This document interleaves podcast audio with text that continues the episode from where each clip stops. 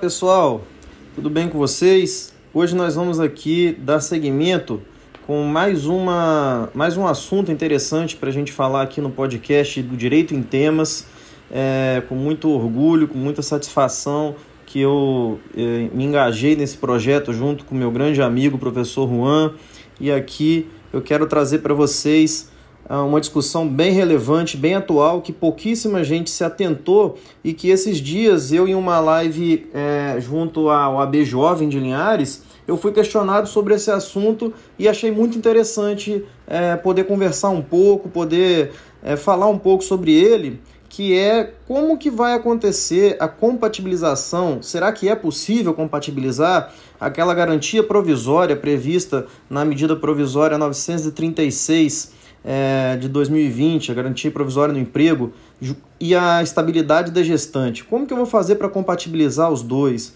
Um vai influenciar no outro de maneira negativa? Enfim, essa é uma dúvida muito legal, muito interessante. É, e nesse podcast nós vamos falar exatamente sobre esse assunto. E para iniciar esse assunto, então, eu listei aqui três tópicos interessantes para a gente comentar. O primeiro deles será é, a respeito do que seria essa garantia provisória prevista nessa medida provisória 936. O segundo tópico, nós vamos falar como funciona a estabilidade da gestante. E no terceiro tópico, nós vamos conversar sobre como é possível compatibilizar esses dois institutos, se é que é possível ter essa compatibilização.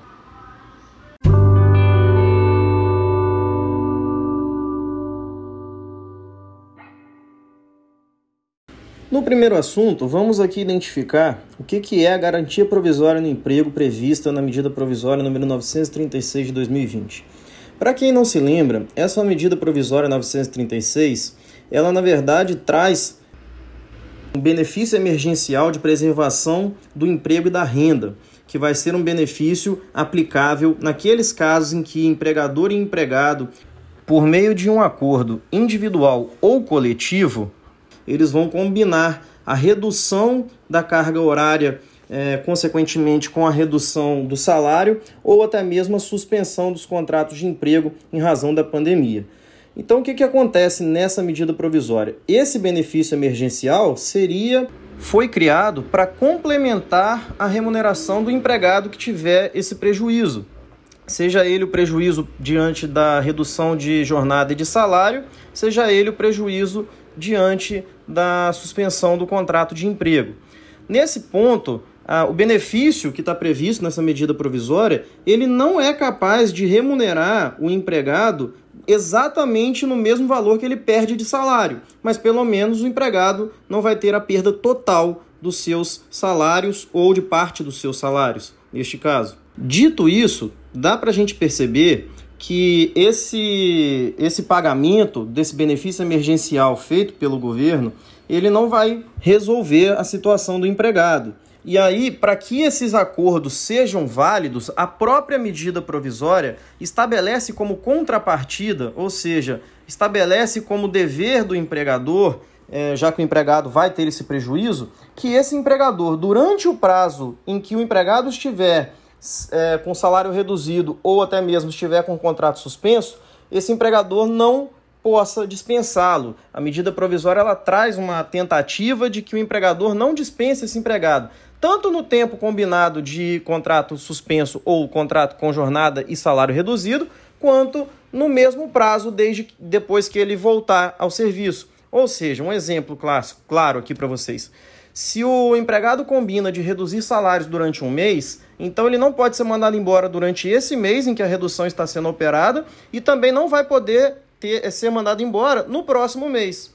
Porque essa garantia estaria tanto no mês da redução quanto no mês em que ele, de, que ele volta a trabalhar. Então seria uma simetria mesmo. Fiquei um mês com contrato suspenso, tenho esse mês e mais um mês de garantia. Se eu ficar dois meses contrato suspenso, então eu tenho esses dois meses e mais dois meses quando eu voltar. Se eu ficar três meses com redução de salário, então eu tenho esses três meses e mais três meses quando eu voltar. E por aí vai, certo? Então, essa garantia provisória no emprego é uma tentativa de que esses empregados que tiveram prejuízos eles sejam beneficiados com a garantia de que não vão ser mandados embora.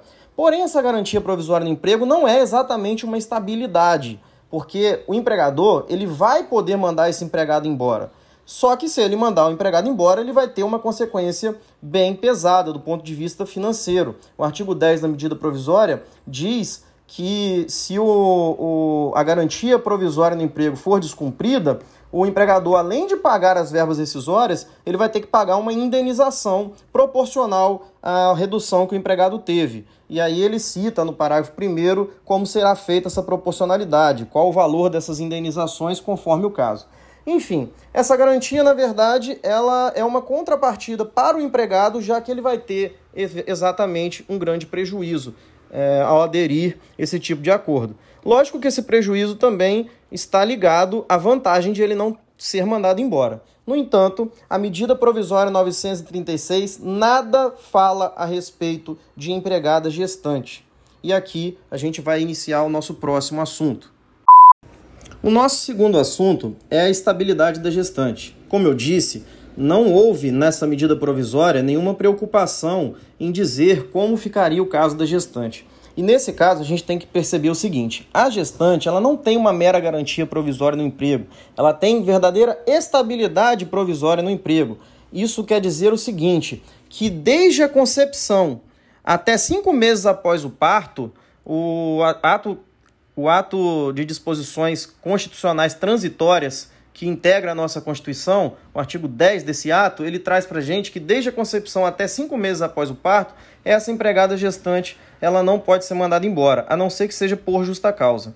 Então, nesse caso, percebam que não é que a Constituição permite que ela seja mandada embora recebendo indenização, não. Na verdade, ela não pode ser mandada embora, ok? Cabendo, inclusive, reintegração se ela for mandada embora sem justa causa. Então percebam que são direitos um pouco parecidos, porém diferentes. A garantia provisória no emprego, ela não proíbe o empregador de mandar o empregado embora, ela apenas inclui uma indenização pesada para o empregador do ponto de vista financeiro. Já a estabilidade da gestante, ela é uma verdadeira proibição, certo? É uma proibição de que, enquanto a gestante for estável, ela não pode ser mandada embora.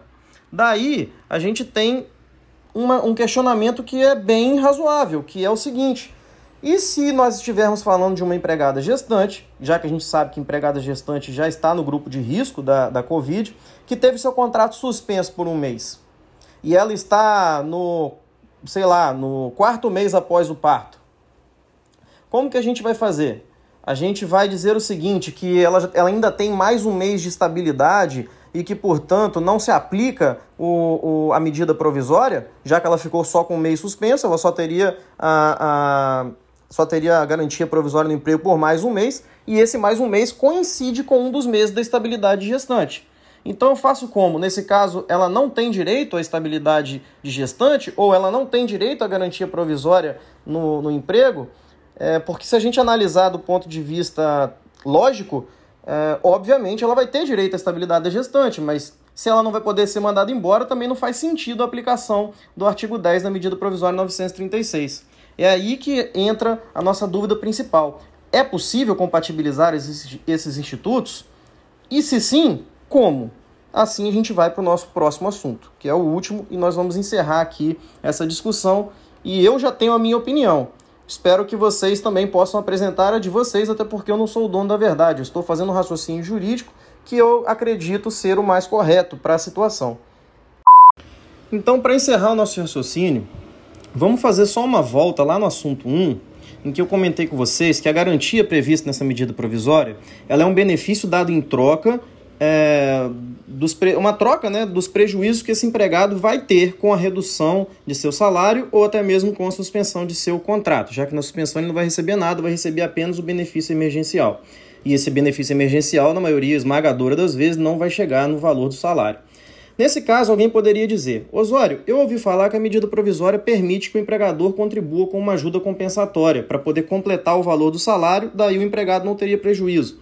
Nesse caso, mesmo que o empregador faça isso, e é sim possível, essa ajuda compensatória não tem natureza salarial. Logo, ele vai ter prejuízo de um jeito ou de outro, porque vai acontecer uma diminuição no salário de contribuição dele para o INSS e aí ele pode, pode não, ele com certeza vai ter problemas na hora de se aposentar. Problemas no sentido de é, que aquele mês que ele estava com o contrato suspenso não vai ser considerado mês de contribuição, ou aquele mês em que ele estava com um, salário reduzido, ah, o salário de contribuição dele vai ser menor do que o normal. Então vai, vai afetar aí o valor da sua aposentadoria. Então, de qualquer maneira, o empregado ele vai ter prejuízo. Então, se nós estivermos falando de uma gestante, não dá para a gente aplicar é, em conjunto a estabilidade da gestante e a garantia provisória no emprego se a gente não fizer um pequeno ajuste. Por quê? Imagine a seguinte situação: a empregada ficou grávida e teve filho em fevereiro. A gente sabe que a, a medida provisória só entrou mesmo em, em, em vigor lá em, em abril, e aí ela teve filho em fevereiro, então ela já está com dois meses já com a criança nascida quando ela opta por fazer esse acordo com o empregador. Ela faz o, empre... o acordo com o empregador e esse acordo é de um mês de suspensão do contrato de emprego dela, correto? Então ela tem garantia, de acordo com a medida provisória, do mês de abril e no mês de, de maio ela não poderia ser mandada embora. Se ela fosse mandada embora, ela teria direito a uma indenização prevista na medida provisória. Porém, se ela teve o filho em fevereiro, os meses de abril, e maio, obviamente, ela não vai ser mandada embora porque ela está na estabilidade gestante. Ou seja, se a gente simplesmente aplicar o que está escrito na medida provisória, é a mesma coisa que não aplicar nada e ela não vai ter a contrapartida da medida provisória. Então, na minha opinião, o correto aqui, até para que a gente preserve a, a ideia da medida provisória, que é não dar o prejuízo total para o empregado, e sim distribuir os prejuízos aí com o empregador, a ideia que eu entendo que seja mais correta é que a garantia ela vai ocorrer até depois, né? Na verdade, ela vai começar a ser contada depois que acabar a estabilidade da gestante. Ou seja, se a criança nasceu em fevereiro, é, a gestante teria aí cinco meses de, de estabilidade ainda, porque são cinco meses depois do parto, que aí seriam março, abril, maio, junho, julho. E então, a partir de agosto, ela teria os meses de agosto e setembro de garantia provisória no emprego na forma da medida provisória. Por quê? Porque é o mês da suspensão e o, e o próximo mês. Então, nesse caso dela, ela teria com certeza agosto e setembro de garantia provisória. Antes de agosto, ela não estaria na garantia provisória da medida provisória. Ela estaria, na verdade, na estabilidade da Constituição. Então, essa é a, solução que eu encontrei, até porque, se nós não dermos essa solução, é como se a contrapartida do, da empregada gestante não existisse.